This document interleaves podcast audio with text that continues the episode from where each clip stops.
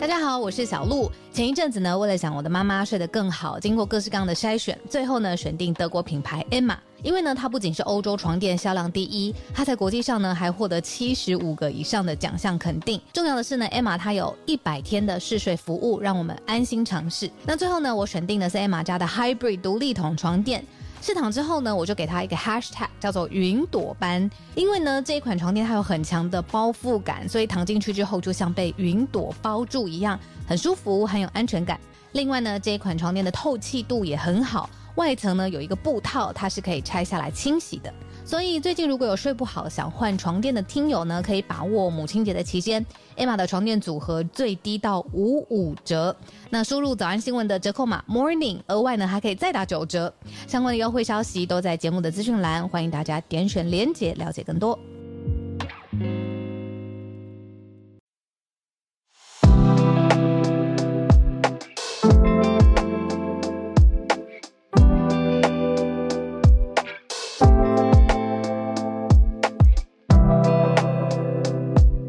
小鹿早安，大家早安。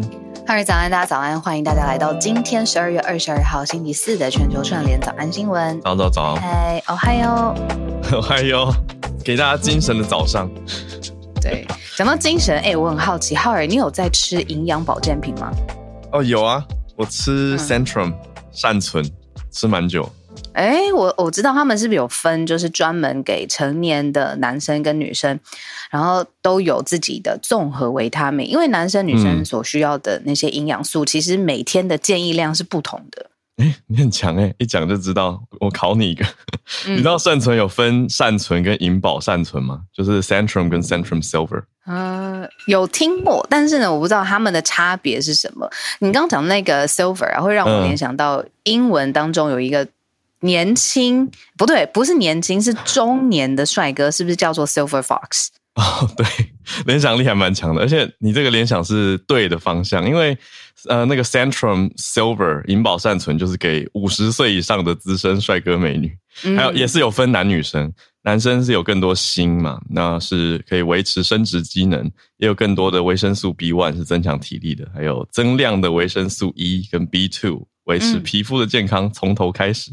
我我传给你看，现在吗？好好好。对，嗯，看到哎，给女生有增量维生素 C，是可以促进胶原蛋白哦，好需要。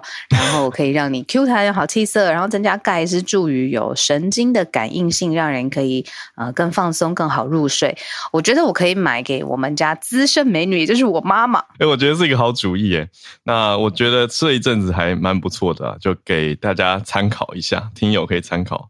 我们有给听众的专属优惠，现在是一个特别合作，还有送质感很好的 Mars 麋鹿对杯，所以大家不要错过。我们把链接放在资讯栏给大家参考一下。对，那我们今天的盘点第一题就来一个重磅新闻。那也谢谢朱小汉在社团里面，我真的他是我第一个看到资讯更新最快的。什么资讯呢？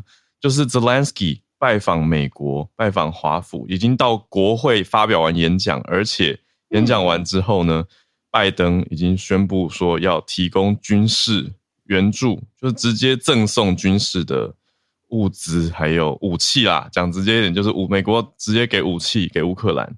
那有一些媒体就把它描绘成大礼啊什么的。我我是觉得内心觉得这个用词还是很残酷，就是。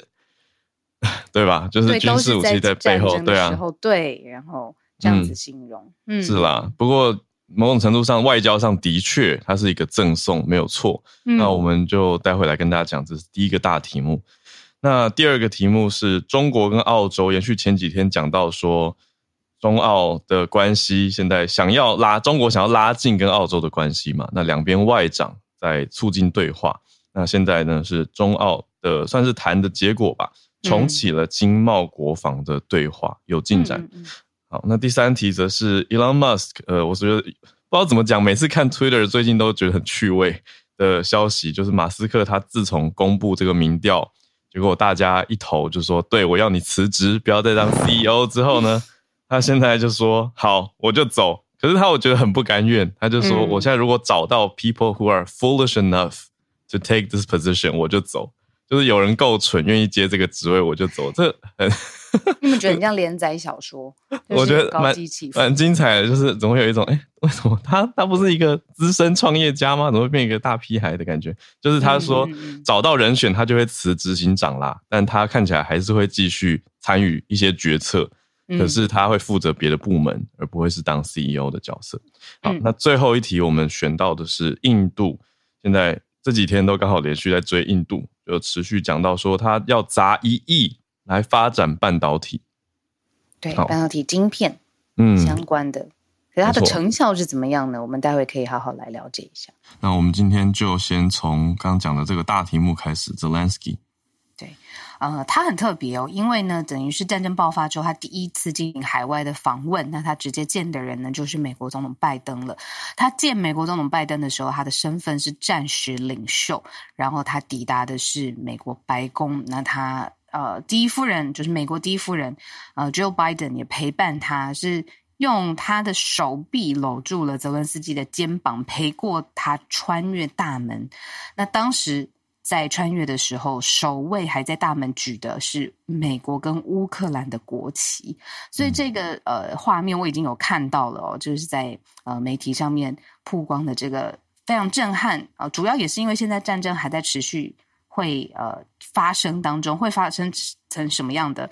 什么时候结束？其实我们前几天都还在讨论，都现代的战争到底怎样才算是一个明显的终点？这件事情其实大家有不同的解读跟看法。但是不论怎么样，泽伦斯基目前是人在跟拜登配呃呃碰面了。那拜登在跟泽伦斯基互相呃会晤的时候呢，是有承诺说美国会加强对乌克兰的支持。那他也是赞许嘛，可以用这个字眼嘛？或许大家可以提供更好的字眼，就是说他勇于对抗俄罗斯的入侵。那。强化乌克兰的支持是在哈哈防空方面的，这是拜登的承诺，这样子。那当然，双方也是互动很友好。那刚才为什么浩尔说泽伦斯基就是访美或大礼这件事情，其实是媒体会这样子说的，因为他的确还需要。呃，各式各样的军事援助。那果真会后呢，就看到说，这个正式的声明稿里头是说，美国会向乌克兰提供价值十八点五亿美元，大概是新台币五百六十七亿元的军事援助。那里面呢，就包含了爱国者防空系统。那这个是在正式的声明稿当中，里面更详细的金额，还有啊，愿意提供的内容。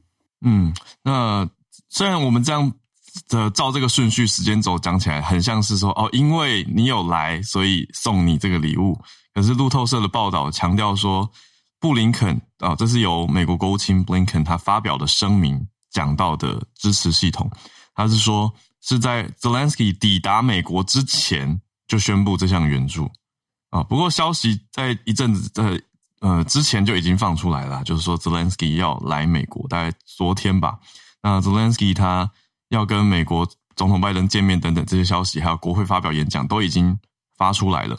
那这个重要性当然就是因为是 Zelensky 他从战争今年二月到现在第一次海外啊是对外公开的海外行程，其他他都几乎是用视讯啊，或者是用网络的方式去完成的预录或者是连线的方式。对，所以这一次的意义是非常重大啊，就是 Zelensky 的第一次。海外行程，尤其他是战争时期的领袖，他却选择了美国，而且直接来见总统。所以，呃，你说他到底是不是因为来所以赠送？我觉得那个意思上很明显。可是这边外交上，他们又很细致的想要做出一个区隔，就是是在你抵达之前就宣布哦，哦，不是说抵达之后，然后作为一个啊，好像送你一个礼物来来来感谢你，或者是说肯定你来这种感觉。好，那讲出来就是刚刚说的这个爱国者防空系统 （Patriot Air Defense System）。那防空系统的功能是击落巡弋飞弹、短程的弹道飞弹，还有飞机，是比之前提供的防空系统最高射射出在应该说最大射高在高出许多，所以它的高度可以达到更高的一个防卫。嗯。嗯，那因为这个战事它已经持续了一阵子，现在到底发生什么事情呢？其实还是有无人机从俄罗斯呃发布的、发起的，那它一直的在袭击基辅，那所以现在乌克兰还是有派救援的人员，然后在摧毁里面的建筑物了当中，呃，来找。或者是来救援。那最近其实基辅警告的就是，其实是你还记得卢卡申科这个人吗？之前我们常常在节目当中有聊过，他就是白俄现在很可能会被卷入这整个已经超过十个月的乌俄的冲突当中。那但是呢，白俄罗斯他呃，白俄现在是俄罗斯他非常亲亲密的盟友。那卢卡申科呢，就是白俄的总统嘛，那他就说是呃，他无意在。介入就是乌俄的战争当中，但是因为地理位置的关系，还有过去亲密盟友的关系，现在白俄现在也变成了是一个焦点上面大家关注的国家跟动线。那它的靠近现在也是大家最最新战况的看点。我会这样子讲，是因为说现在这个时间已经拉得很长了。那到底双方还在角力纠结什么？其实现在看起来还是在纠结，比如说无人机的袭击，然后对于基辅的。攻击其实没有停下来，那嗯，这个战事刚才有说什么时候才算是一个正式的终点呢？这样子，我觉得大家也可以，比如说在聊天室或者是在社团来跟我们分享你的看法。嗯，我觉得对啊，讲这个是很战争打到现在，你说双方的纠结，我觉得现在比较让让人难过的嘛，就是天气变那么冷，就还是在打，而且俄国打的很多是乌克兰的能源跟水利供应。那用的是无人机，这个我前一阵子有跟军事研究专家有来谈谈到过，我就觉得也是一个很残酷的点，就是什么呢？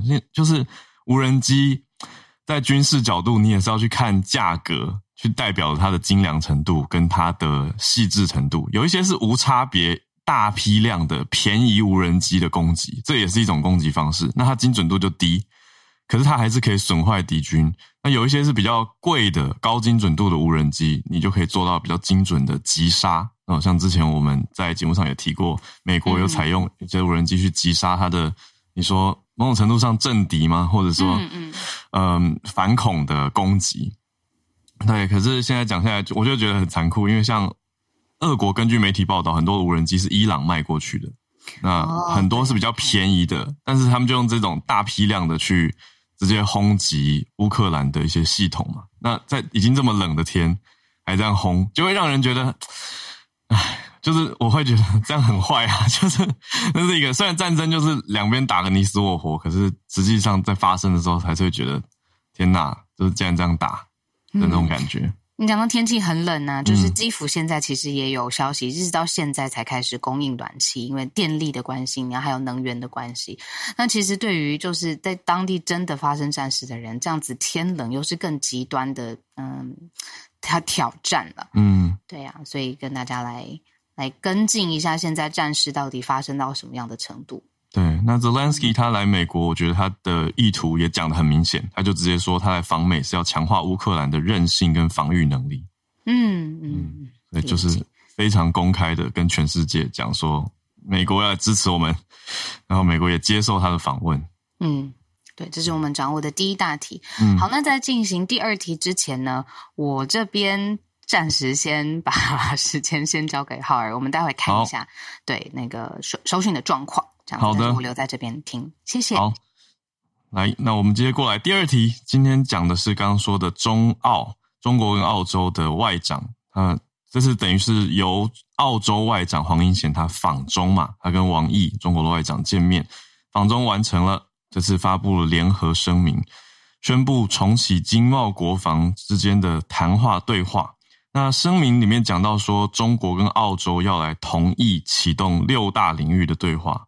那六大里面呢，比较敏感的有经贸，还有国防，另外是地区跟国际的问题。澳洲外长黄英贤他就提到说，期盼让被捕的澳洲华人、澳籍的华人，讲的就是 Australian Chinese，对，呃，有讲点名哦，讲到他们的名字叫做陈磊，还有嗯杨恒军，希望可以让他们早日回家。讲到这个，就想到美俄前一阵子换球的事情。好，但是这个当然不一样啦。可是我只是说我联想到，那澳洲外长黄英贤他访问中国是前两天的事情。那在昨天时间二十一号，就跟王毅举行了第六次、第六轮的中澳外交跟战略对话。呃，隔了这这一段时间之后，在访中呈现出来的，还是有一些谈话的成果。那讲了很多啦，就是比较官方的这些，我们就不跟大家一一宣读了。不过强调的重点是，两边对地区还有对世界的，我觉得是协调吧。啊，这是一种协调来对外公告。那刚刚讲到了几个敏感的议题，特别是我们前几天开题的时候有提到的，中国跟澳洲之间的贸易，也是一个很大的看点。那这次也列在对话沟通的项目当中，经贸就是一个很大的重点。除此之外，还有气候变迁啊。讲到这个气候变迁，想要有听友提醒，就是中中国哎，还是还是哎，好像是我之前跟我同事在讨论，因为我们做翻译嘛，就是一些词汇，台湾都讲气候变迁的这个习惯，那中国会讲气候变化哦，可是。这种词汇讲久了，有时候你看一看就会觉得啊，气候变化很很合理啊。可是你说 climate change 强调用变迁跟变化，有的时候我就会觉得很很很难细分或是严格的去区分。但总之，因为现在在看也是台湾这边媒体的报道嘛，可是用词很自然就会出现啊气候变化，因为已经是整根据中文的新闻稿来引用啊。那就不不一定会刻意的改成变迁。那我知道大家对这个用词很敏感，可是我只想跟大家讨论的是说，像变迁跟变化这样细微的一字之差，然后它又不是科学上的词汇差异，我不知道大家怎么看。哦，这种可能很多人的接受度就会比较高，可是我相信一定还是有不同看法。有的人就会觉得你要坚持。好，那我们看到其他的媒体报道整理呈现出来的是中澳之间现在。建立了一个新的对话的基础了，但是你看，像黄英贤他直接的、直白的表明说，希望可以中国可以放人，就是该坚持的澳洲还是看来是要去坚持，因为近几年我们看到澳洲跟中国，中国是他最大的贸易伙伴，但他们之间的关系是恶化的嘛？那澳洲从之前讲说要你要调查 COVID 啊，那中国就开始限制对澳洲出口的一些产品。所以，澳洲外长他一九年到现在是第一次访中国，那也是一八年到现在中国跟澳洲两国的外交首长第一次的正式会谈。所以一转眼是大概三四年的时间，两国关系走向恶化，到现在开启了一个新的谈话机制。但实际如何，当然是要继续看下去。比如说，外长喊话之后，中国是不是有放人呢？那我们就来继续看看。两边会怎么样去协调？来到今天第三题，就是刚刚讲的 Elon Musk。Elon Musk 他就讲到说，找到替代人选的话，他就会请辞执行长。我昨天才跟一个新创圈的朋友在谈这件事情，就是啊，我们两个一致的认为说，创业家不等于好的管理阶层。我我们都觉得专业经理人是比较好的。转呃经理人职位的选择，对，但话说回来，好的 CEO 或适合的 CEO 有这么好找就好了，就是因为很不容易。那 Twitter 当然当年是一个新创，可是现在其实已经是一个很大的成熟的公司了，所以也不是创业家的的擅长啊。我认为，因为创业家常常是在草创的时候带起一个新的服务或是新的可能性，那你常常会在初期是共同创办人兼执行长嘛。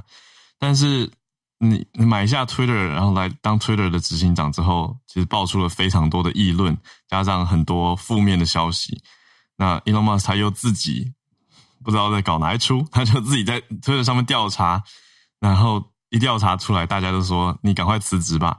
好，那他就说等我找到。蠢到会接下这个职位的人，就是我刚讲的那个 foolish enough，我就会马上辞去执行长这个职位，卸下职位以后会只会管理软体跟伺服器的团队，就只管 software 跟 server。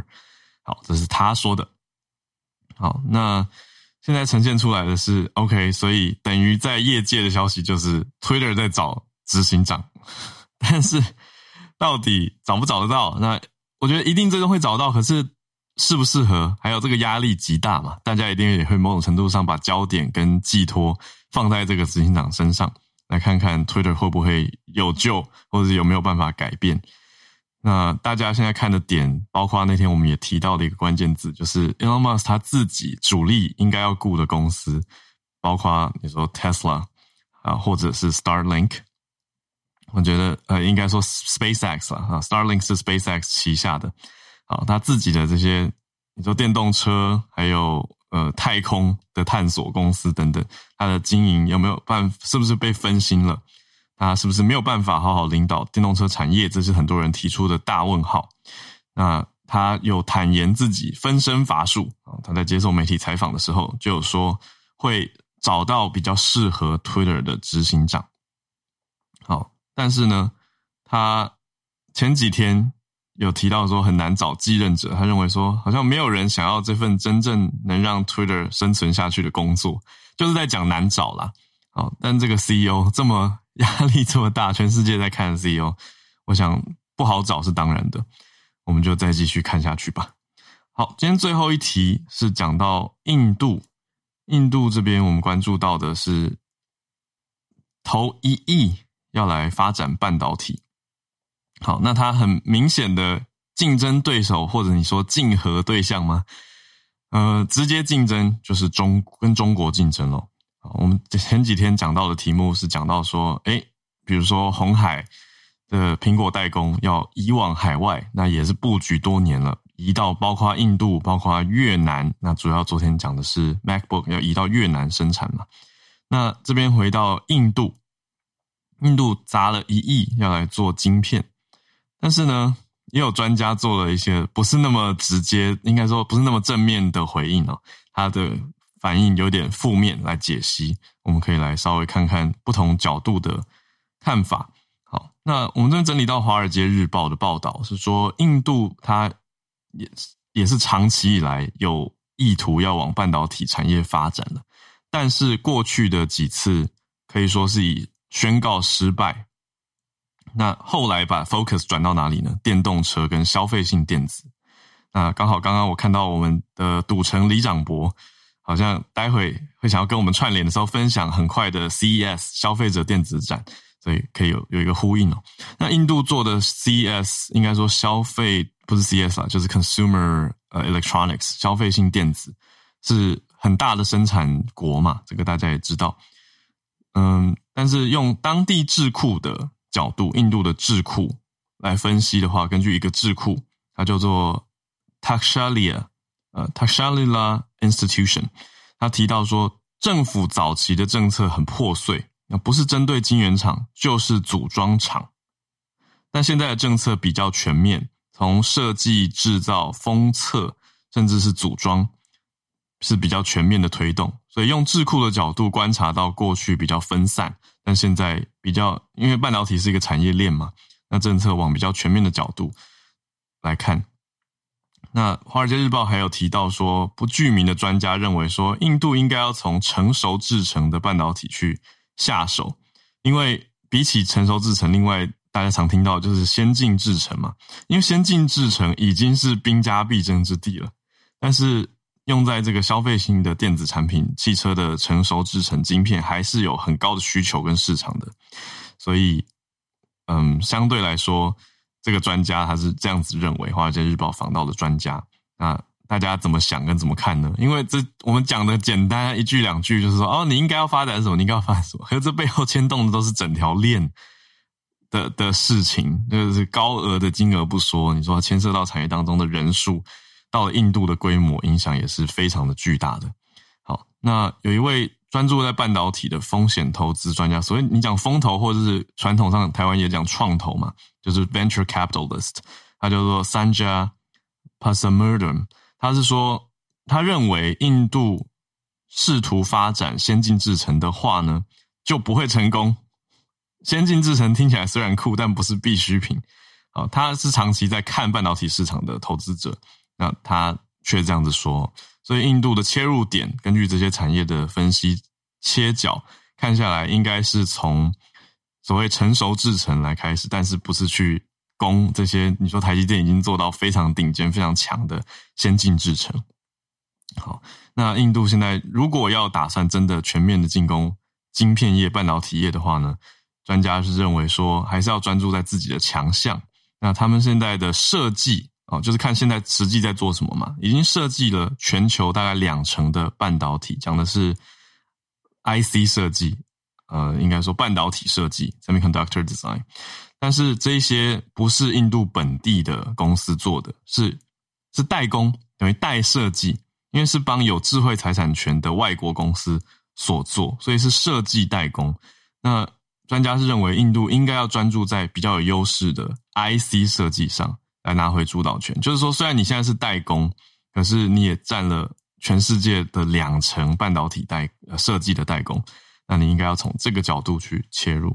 所以根据不同专家的切点跟看法，好，那我们刚讲的这个一兆呢，是换算成新台币，它在美元的话是三百亿美元啊，只是换算起来是新台币九千两百亿，要冲到快要一兆了。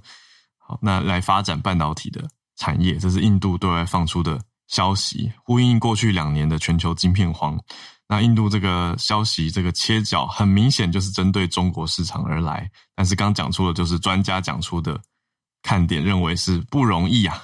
那印度的 IC 设计到底多强？这个我觉得就要问业界的朋友会比较有感，或是会有更多的嗯专业角度的看法，而不是我们从消息面来看，因为消息面就是媒体都在讲，专家都在讲谁强嘛。那业界自己的感受，我很想听。那我知道我们很多听友是在嗯相关科技业工作的，所以欢迎告诉我们，你你们一定会，因为我很多的各种产业的学生常常跟我讲说，哦，老师，印度英文那个腔调怎么样的，怎么样的，那我就会给他们一些教学英文教学的解析什么的。对，可是主要都着重在英文的教学跟沟通，可是他们一方面跟我分享产业界的东西也会太难。但二方面是我们主要也没有时间，但是以早安新闻的角度，就会很期待大家，如果你的工作经验上就有接触到印度的 IC 设计或者是代工的话，我觉得可以提供一些消息给我们。好，那我们这明天会是专题播放嘛，所以之后下个礼拜会继续串联，也会再跟大家有机会再做更多的分享。好，那时间来到八点三十分，我们准备要进全球串联的时间，就欢迎。也跟我们 podcast 很多新听友哦，大家也许不太知道我们的全球串联的安排方式，真的就是在 live 录音的当下，很多热血的听友有准备想要分享的自己关注的题目，就在 Clubhouse 有一个举手的功能，而且在他们的 bio 又写上一行哦，让我跟小鹿可以快速的看到他们想要分享什么主题，那我们就会看时间来安排一下。今天的主题是不是可以跟我们的选题呼应啊，或者是补充，让今天整体的听觉更丰富？所以，今天有很丰富的内容，要先谢谢大家。我来邀请几位听友上来。好，今天我们人数众多，可能没有办法全数邀请，但是我们先一位一位来。先邀请赌城李长博 Charles，一阵子没有听到你的声音，但是你都很热血的，常在社团回应大家。先谢谢你上来，然后跟我们分享 CES 吗？呃，对，我要讲的是 CES，。不过，因为我本身是发牌员，我不是在做高科技业这一行的，所以我没有办法去针对它的内容做一些比较深入的探讨。但是，我会跟你们讲，当你们各位，我相信在场一定有人会来 CES，所以我告诉你们，是很大很大的全球展。对，所以你们来的时候要注意什么事情？我现在先跟你们讲一下。第一个，CES 以前只有 South Hill 跟 North Hill，就是北馆南馆，现在多一个西馆，西边开新开的，去年才开的。OK。所以说，你们要注意一下，你们是在哪一个那个？你们要去哪一个场馆？先弄清楚。看到扩大规模的意思吗？对，扩大规模。对，嗯，扩大规模的这个吸管的地点，就是原来被炸掉的 Rivera Rivera Casino 那个点，它在大，它接它它很接近大道上，所以说它这是它 location。第二个，你们要，它这边有一个去年应该是去年的事情，去年有新开一个特斯拉专用地下道，叫做 Vegas Loop，你们现在可以去查。它是用，它是盖地下隧道以后，你们可以搭乘，因为因为在在在地面上真的人太多太挤了，所以说你们如果可以的话，去搭乘 Vegas Loop，然后那个是那个是特斯拉做的，然后特斯拉下面全部的特斯拉车队，本来它本来特斯拉是预计说，嗯是要用电动驾驶，可是还没有做到，呵 呵所以你们现在可以去用善用它的地下车道，不用在上面更加人挤人，会帮助你们疏散。不管是进台还是出去，这是第一，这是第二个，第三个，它的那个 Vegas Loop 同那个 Vegas Loop 同时也通到另外一家新开的 casino，叫做 Resort。呃云顶集团的度假村世界，在西馆的对面，等于是大道的西边。所以说，你们如果有人住在那个 Resort World 的话，那就那你就很 lucky，你就可以从 Resort World 不用走地面，他妈塞的要死，然后你可以从地下那个 Vegas Loop 做那个特斯拉的专用车进去，这样会你们会你们会省事很多。嗯，对。然后是这个是付费服务吧？呃，好像是，可是并不，可是并不贵，我忘了是多少钱，可是应该是个位数的钱。嗯，相对蛮新的，因为我。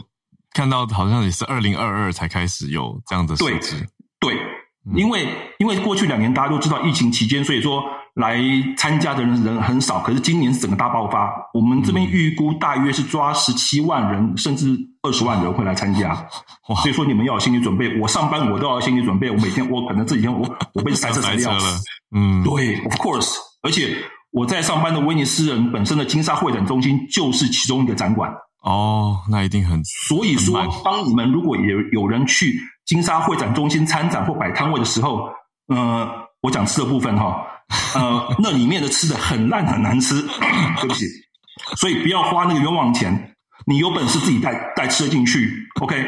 你要在你要在，如果你在我们呃金沙会展中心能参展或者去里面看秀的时候，我会建议你走出来，因为走到我们 casino 是跟。会展中心相连的，你到卡西诺去找那些 food court 吃，都比那边好吃。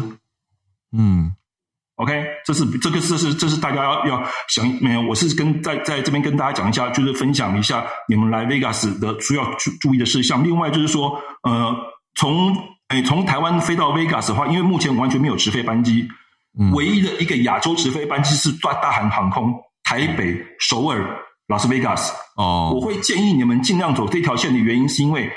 Vegas 海关比较不机车，我讲的很直白。你要是走，你要是飞，嗯，通常很多人都是飞洛杉矶或旧金山，嗯，那你们去飞，你们飞那边一定知道，单身女生很经常被关小房间，嗯。可是如果你们走那个 Vegas，等于是你的进美国第一站的话，嗯，这边的海关只会给你几个字：Welcome to Vegas，这么好。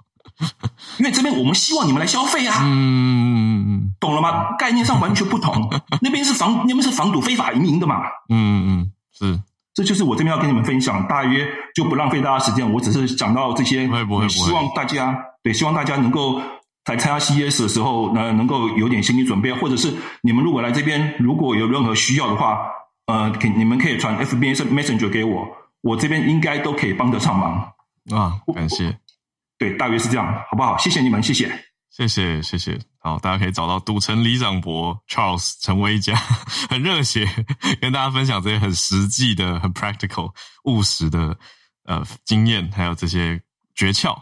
那我有一些朋友，他们是算是新创圈、科技业，所以几乎每年都去。疫情前啦，每年都去，但是现在今年真的应该说，下个月即将是一个大回归，所以预期人潮是非常汹涌的。我刚脑中闪过的画面是新北耶诞城。好，那谢谢赌城李长博 Charles。那我们再继续连线，来到东京的听友翠翠，翠翠早安啊，早安小鹿早安。好，因为快要到圣诞节了，所以我看到一个有趣的。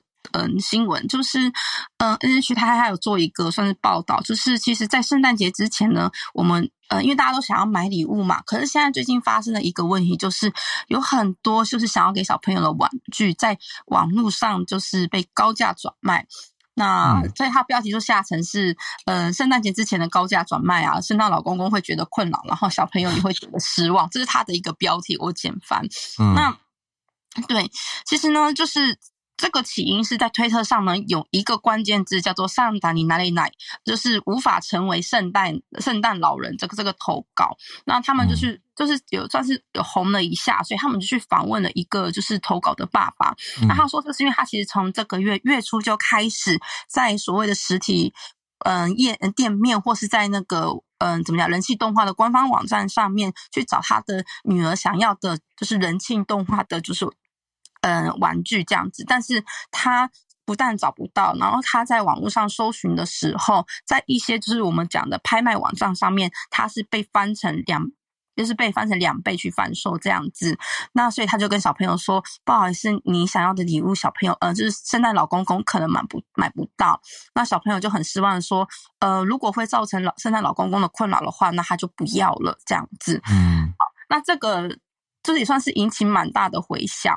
那他也说，就是，呃，圣诞节的时候，父母想要买给小朋友礼物是天经地义的事情，只是因为少数人的行为让大家买不到，真的是太可惜了。然后希望大家可以让真的想要这个东西的人买到这些东西。那其实也有其他的受访者也是，嗯，有讲说，就是他们有时候也想要买游戏给小朋友，可是就是因为在实体店面买不到，然后去网络上搜寻却被。嗯，就是高价转卖，那其实对于一般的家庭来讲，可能是无法负担的。那当然，有钱的人他可能可以去买，可是绝大部分的家长还是可能会在实体店面去努力的去找小朋友想要的，就是公正价格的玩具这样子。对啊。好，那其实呢，NHK 他们有做过，呃，不是，哎，就说就是网络上有一个公司呢，针对两千三百人有去做过问卷调查，问说你。就是有没有就是想要的东西，然后曾经被高价转卖过？那其实，在里面呢，有百分之三十的人说有有被嗯高价转卖过，然后可是，在里面呢，甚至有二十三 percent 的人是表示说他还买了高价转卖的东西，哦这样子对。那就是他们又反问了一个，就是专门做转卖的男性。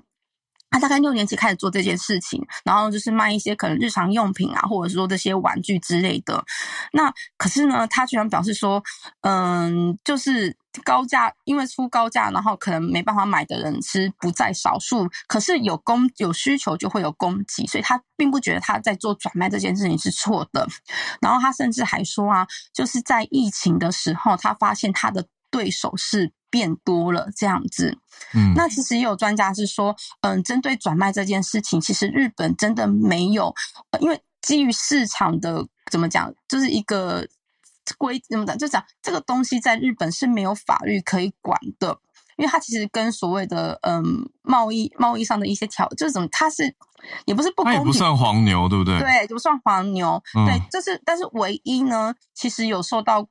管制的，就是他们是有一个有关于那个票券的高价转卖禁止法，就是你知道这这才真的黄牛嘛？这个都是演唱会的票那种表演的票。可是问题是，如果是这些玩具的转卖啊，或是有一些就是比较稀有物品的转卖，在目前是没有法律可以管的。那其实针对这件事情，像这些卖这些玩具的家，嗯，就是家电。嗯，家电贩售店他们就可能会用，比如说你买到一个，比如说 PS Five 呃 P P S 五好了，他可能就会在盒子上面写上你的名字，因为其实有的时候在高价转售这些东西的时候，他们是要联合。盒子一起去卖的，然后或者是他们会在网络上搜寻关键字，然后去检举这些人之类的，他们也是有在做这些转卖，就是防止转卖的一些措施。只是说，其实，在圣诞节之前，这样的人还是很多。那其实大家，嗯，就是他们也是呼吁大家说，希望不要就是毁坏小朋友的梦想这样子。好，那就是我谢谢翠翠。我讲一个大家会很有感的啦，就是我之前有遇过那种类似感觉，虽然不是要买给小朋友，是要买给自己的。就是有一阵子健身环在台。台湾大爆红啊！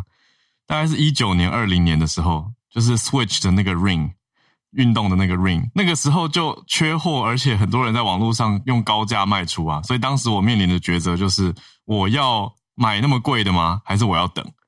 那现在就是这种感觉。所以翠翠讲到，完全就是因为要当 Santa 嘛，就是圣圣诞老人。那圣诞节快到了，所以这些爸妈苦恼的是没办法在二十五号之前完成这个孩子的梦想，这种感觉。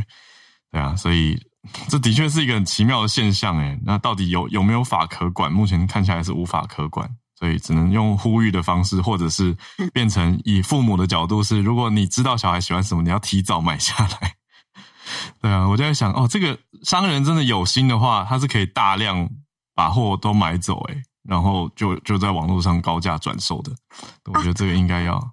监督一下。哦，我补充一下，因为我刚好听有在讲，就是我们讲圣诞老公公跟爸妈之间的关系，其实是圣诞老公公跟爸妈有商量，就是这件事情啊，说的是，对，就这样。好，大家可以看一下房间。对对对对对，就是嗯，我们是一个合家的节目，对，就是圣诞老公公跟爸妈要好好讨论一下，那这个价格会影响到很多哦，所以这个是小朋友要理解。嗯真的老公会努力的。那我们再继续来连线到美国南加州的 Charlotte，Charlotte 早安。Hello，早安，哈儿，好，早安，小鹿，早安。刚刚那个翠翠讲的，哦，就是我觉得其实确实会有这个困扰。我我这两天有在给这些侄子准备礼物的时候，就帮他订了一个什么氏族的，就是限量版的什么 T 恤，然后他就没有办法在圣诞节前到，那我就要苦思想说，哎，那就只有这个小孩拿不到怎么办？那所以刚刚翠翠在讲的时候，我就在想说，啊，打算呢在 box 里面给他写一个兑换券，哦，让他知道，就说这个东西是要换这个，然后让他带着那个期待，打开的时候依然有惊喜，然后收到礼物。的时候会再有另外一个惊喜，这个是我想到的办法。因为就像那时候在讲供应链，什么 iPhone 啊，你现在要是订 iPhone，你大概十一月订，对你都拿不到嘛。那你很多东西其实因为供应链的关系，它就是 delay。现在买很多东西，它都说要。啊，它它上面直接会有警示，写说，比如说没，嗯，就是 may arrive after Christmas，让你知道说不要因为这样退货这样，对呀。好，那呃，我今天要跟大家分享的是，呃，就是一个叫做呃 Title Forty Two 的。那我不知道大家熟不熟悉。那我今天看到，我觉得呃，我自己也更认识这个法律哦。然后一方面也是看一下这个政策的一些影响。那原则上，Title Forty Two 是美国的一个嗯。政策哦，那它其实是表面上是跟工位相关，好，所以啊，他在川普的呃执政的时候，二零二零年三月，那我不晓得大家记不记得，美国是在二零至少加州是在二零二零年三月十四号全面封封城。所谓 lockdown 其实不是限制自由啦，就是说大家都关店，然后都不用去上学这样。那在那个时候开始，川普也啊。行了这个命令，这个命令是什么呢？是让所有在这个边境的啊找到的这些所谓非法移民，嗯。原先他们都有在美国境内，只要他进踏进了这个美国的土地，他都有权利有他的 legal right，可以比如说他寻求庇护，寻求就是任何就是他也可以请律师，然后有法律程序，那可能可以留下来就是做一些争取。那因为这个所谓的公卫令的这个呃执行的关系，这个 forty two 是啊能够 immediately 马上的遣返所有。进入美国境内的非法移民，那这个政策呢，就是一直执行到拜登啊政府的时候，他依然啊就是 honor，就说他也就是照着这个执行，因为他其实有一个啊 expire 的日期，那他 expire 原定的日期是今天，就是美国时间的今天啊十二月二十一号，嗯，那。共和党的这个呃许多州的这个议员跟这个所谓政治人物，他们就开始寻求最高法院，又要寻求最高法院，嗯，来停止，就是停止让这个 Title Forty Two expire，因为让它持续下去。对，要让它持续下去。因啊，如果大家熟悉美国政治的话，会知道说，共和党原原原则上是比较啊反对，就是说大量的开放移民。那民主党会觉得说，基于人权啊，应该能够收的政治庇护或大量的难民或移民，应该要给他们合理的方式。这样，那这个执行的这个政策的执行呢？最大量被执行的地方就是美墨边境。那因为美墨边境其实一直以来都有不断有人在在翻越，或是就是那个时候川普不是说要建墙嘛，然后也有很多人要 cross the border，就说大家都要跑过这个边境，因为只要一跨过来哦，美国政府就要保护。然后墨西哥的不管你说警察或者是他有受到什么样势力的 capture，就必须停止嘛。那他在这边就有有期待展开新生活这样。那这个法案呢，就是 大家就有很多预估啦，两两层面，呃，反对继续执行，就说民主党这边就等于觉得他 expire，因为他其实他认为说这个这个所谓的工位政策，在当下在美国 pandemic 期间哦，经济也很多就是比较窘迫的时候，他其实啊。让减少移民进来，其实某程度是对于社会或很多福利政策，就刚好也可以有一个控制，所以拜登也就顺势进行了。可是民主党现在没有再继续推的原因是，啊。这个疾疾管局的人员跟很多 official 很老实的说，说这个政策其实根本没有工位上的意义哦，因为其实你看美国美国人、欧洲人、各国的人透过飞机，还有各各式各样的情况，然后进入美国哈，先前连 PCR 检查都没有，然后现在也不需要做 PCR 或 antigen 检查，原则上就自由来来。就是自由进入嘛，嗯，所以根本你就不是为了防工位啊，你就是把它做 immigration 的这个 control，可是你又美其名说这是一个工位政策，对啊，呀，所以就是这个其实名实有点不相符，那当然就会有两边的辩论，那共和党这边就会觉得说，哎，那可是这个的确有达到一些 immigration 的 control 啊，哈，那拜登政府其实也曾经援引这个所谓的政策，他其实。呃，原则上他是送这个所谓中南美洲，可他特别送了一些啊，比如说那个时候特别逃来的海地，因为大家知道海地也很多战乱，也有些难民，然后送了哥伦比亚，送了委内瑞拉，就是一些比较远的国家，然后送回他们国家，等于说完全没有给他们机会寻求庇护，就直接遣返。嗯呀，对。那现在这个法律今天本来应该 expire，那因为共和党的。啊，这些啊政治人物申请的关系，在最高法院的这个 Chief Justice Roberts 呢，他就做了一个，还不是做成最后的判决，但是就是先有一个好像暂时性的，让他还没有失效。那可能后面又会有这些方面的辩论或进展，那我们再关注这样。所以他现在还会在最高法院继续辩论吗？对，看起来是要被庭审，因为不是这么快就。就是已经做成决定嘛，那他可能暂时性的只是说，哎，那在还没有做成最后决定前，就是先 hold off，就是先先就是暂缓，就是延长，暂缓，先不让它失效，对对对，暂缓失效一样，嗯。嗯，然后补充那个币圈的消息是前几天我们 follow up，就是说，呃，这个呃，刚刚刚刚我看聊天室有朋友讲到，我们其实币圈的这个诈欺案，呃，也是很关注的，就是说在这个 FTX 就是这个第二。嗯，FTX 对不对？F 对对对，FTX 的那个创办人嘛，就是叫做 Sam Bankman，大家都叫他 SBF。哦，OK OK，SBF，呀呀，他的他的缩写 initial。那他现在呢，因为就是已经同意引渡，所以会被啊解送回来。那律师就在分析说，因为其实一般的刑法的刑事的被告。通常不会这么爽快，就是接受引渡。好，那他为什么要接受引渡呢？可能是他想要换取一些比较 lenient 的一些条件啊，无论在审判或者是啊，在在囚禁的地方。那另外一个部分是呃，他在纽约这边的。啊，目前的大家觉得可能最高可以被起诉是判刑超过一百年的，但他其实今年才三十岁。那他一直说自己不是故意的，只是搞砸。可是我看了一下，就是大概我不确定是不是一个很有创意的科技新贵年轻人。嗯，然后他把这个，因为这些东西只透过城市嘛，那把这个 FTX 的钱有一些东西跟他的 hedge fund 所谓的避险基金有 messed up。那避险基金，你大家知道，这是大涨大大落，就是。起伏非常大的，所以你一下子就可以把它输光，那投资人就血本无归嘛。那如果这个东西无无论是疏失或者是故意啦，都会有不同的刑罚。那后面呢，我们可以再继续追踪。那现在目前就是他要啊回美，那应该说被解送到美国进行审判。那我们再继续观察。我有一些币圈朋友的切入点是说，是不是巴哈马的监狱很囚禁条件很差？是，而且人权的部分比较。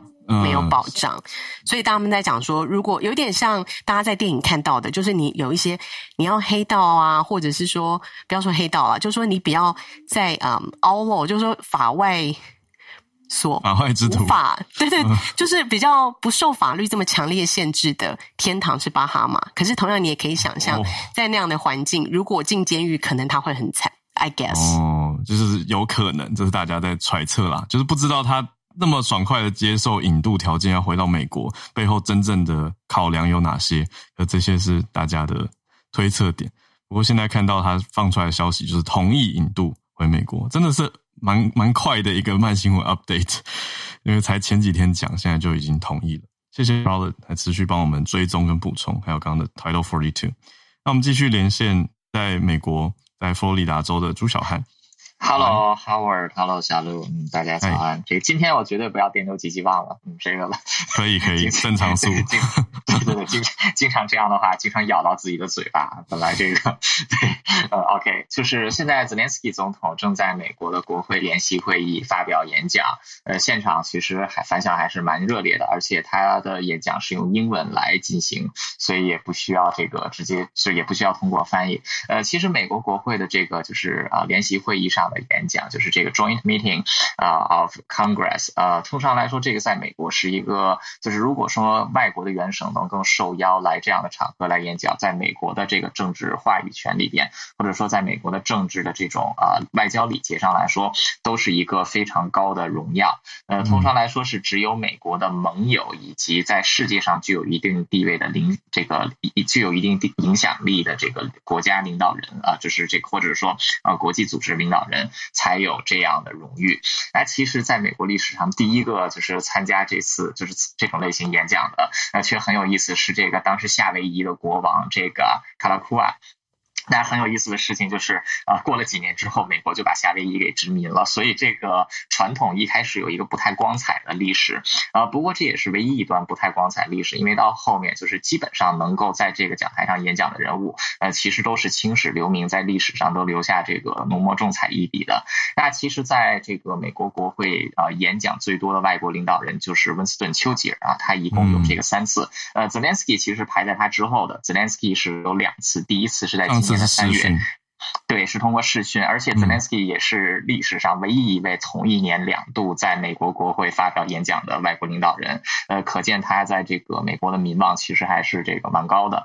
呃，另外一个就是这个 Zelensky 跟一九八十一年以前温斯顿·丘吉尔的那次呃演讲很像，都是在这个圣诞节的前夕啊。丘吉尔的那一次是在呃一九四这个一九四一年的，哎不对，他是在一九四一年的十十二月二十六日，就是刚刚好是在圣诞节的时候。呃，然然后 Zelensky 这次是在这个圣诞节之前几天，而且当时正是这个第二次世界大战刚刚爆发，美国也是这个援助英国度过了这个不列就是法国战役，还有不列颠空战最艰难的一段时光。那现在也是这个乌克兰总统来到美国，一方面是。要这个更多的寻求美国的援助，还有就是感谢美国过去三百天以来对于这个就是乌克兰的援助。那当时这个啊很有意思的是啊，英国面对的是纳粹德国，然后现在乌克兰面对的是这个纳粹俄国。呃，历史好像在重复，但美国似乎一直都是一个比较不错的盟友啊，就是两次都是起到了很重要的作用。呃，所以这一次的话，对于 Zelensky 来说，他这次来还有一个目的，呃，就是美国的下一届的国会会在一月三日的时候上任，然后民主党。就会失去对众议院的控制权。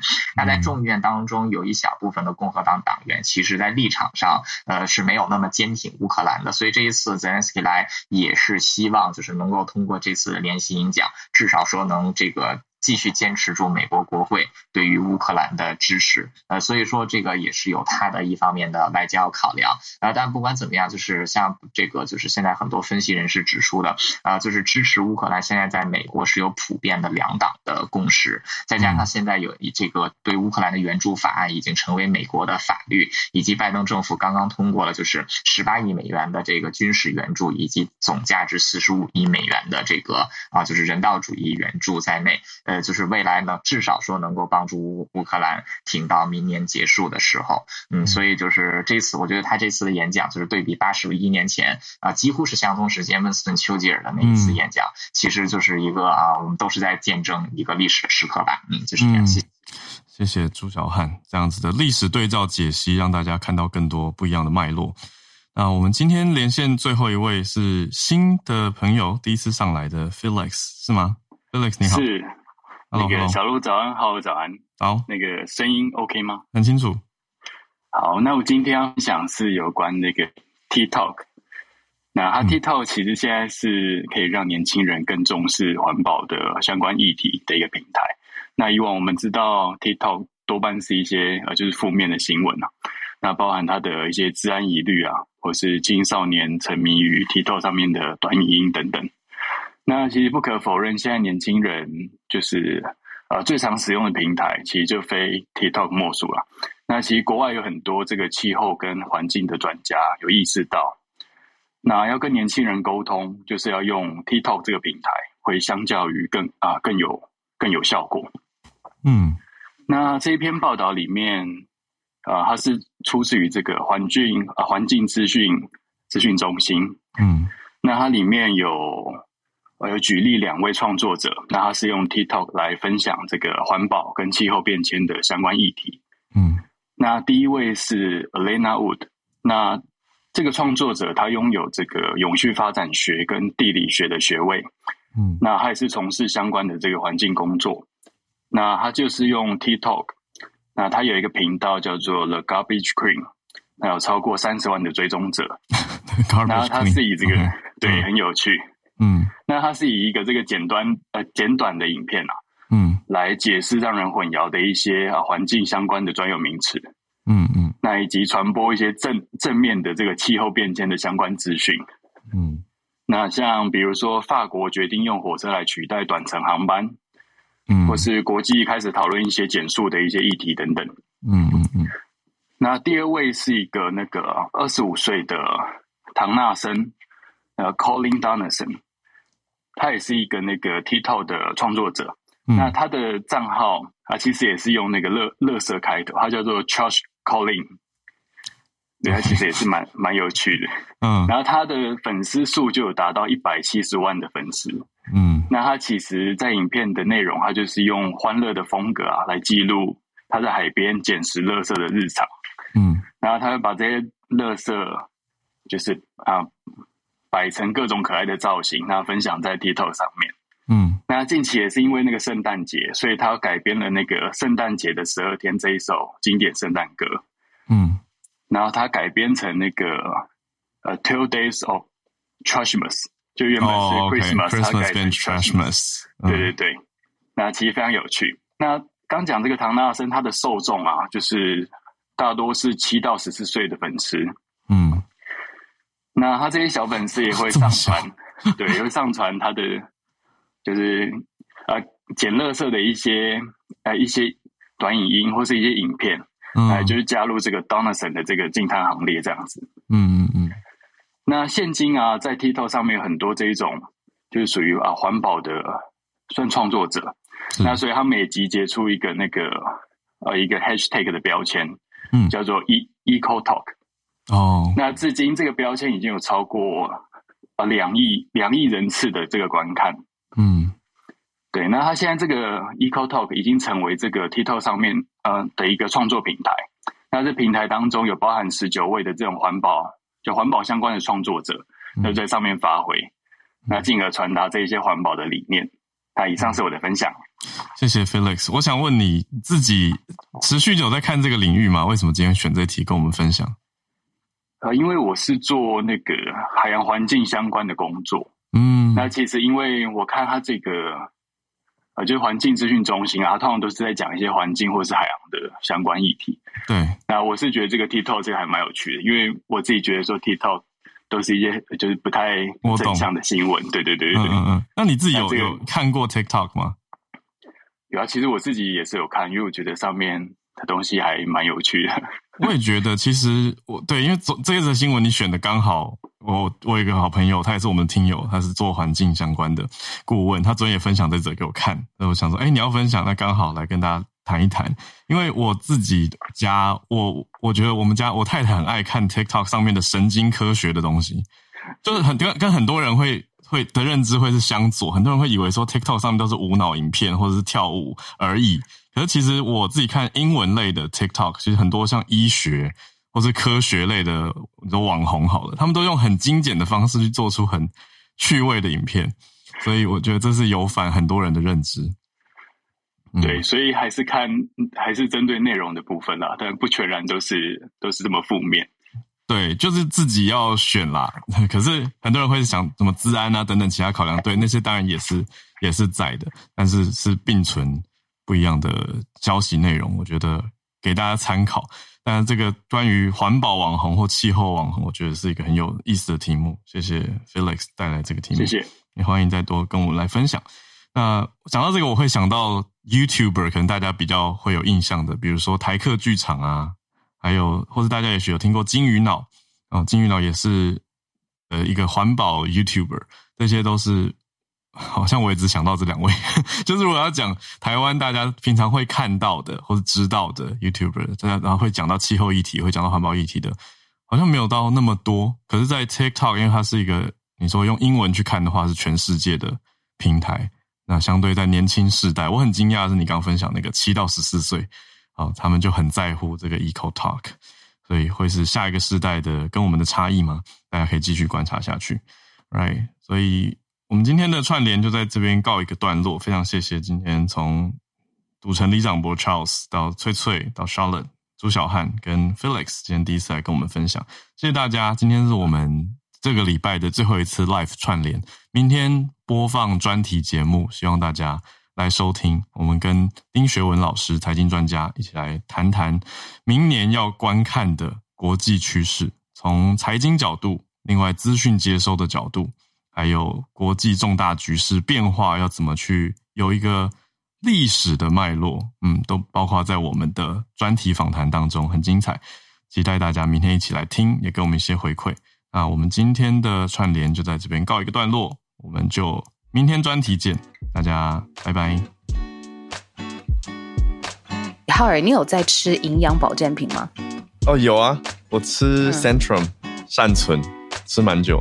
哎，我我知道他们是不是有分，就是专门给成年的男生跟女生，然后都有自己的综合维他命，因为男生女生所需要的那些营养素，其实每天的建议量是不同的。哎，你很强哎，一讲就知道。我考你一个，你知道善存有分善存跟银保善存吗？就是 Centrum 跟 Centrum Silver。嗯，有听过，但是呢，我不知道他们的差别是什么。你刚刚讲那个 Silver 啊，会让我联想到英文当中有一个。年轻不对，不是年轻，是中年的帅哥，是不是叫做 Silver Fox？哦，对，联想力还蛮强的，而且你这个联想是对的方向，因为呃，那个 Centrum Silver 银保善存就是给五十岁以上的资深帅哥美女，还有也是有分男女生，男生是有更多锌嘛，那是可以维持生殖机能，也有更多的维生素 B one 是增强体力的，还有增量的维生素 E 跟 B two 维持皮肤的健康，从头开始。我传给你看，现在吗？好好好。对，呃，看到哎，给女生有增量维生素 C，是可以促进胶原蛋白哦，好需要。然后可以让你 Q 弹好气色，然后增加钙是助于有神经的感应性，让人可以呃更放松、更好入睡。我觉得我可以买给我们家资深美女，也就是我妈妈。哎，我觉得是一个好主意耶。那我觉得吃了一阵子还蛮不错的，就给大家参考一下，听友可以参考。我们有给听众的专属优惠，现在是一个特别合作，还有送质感很好的 Mars 麋鹿对杯，所以大家不要错过。我们把链接放在资讯栏给大家参考一下。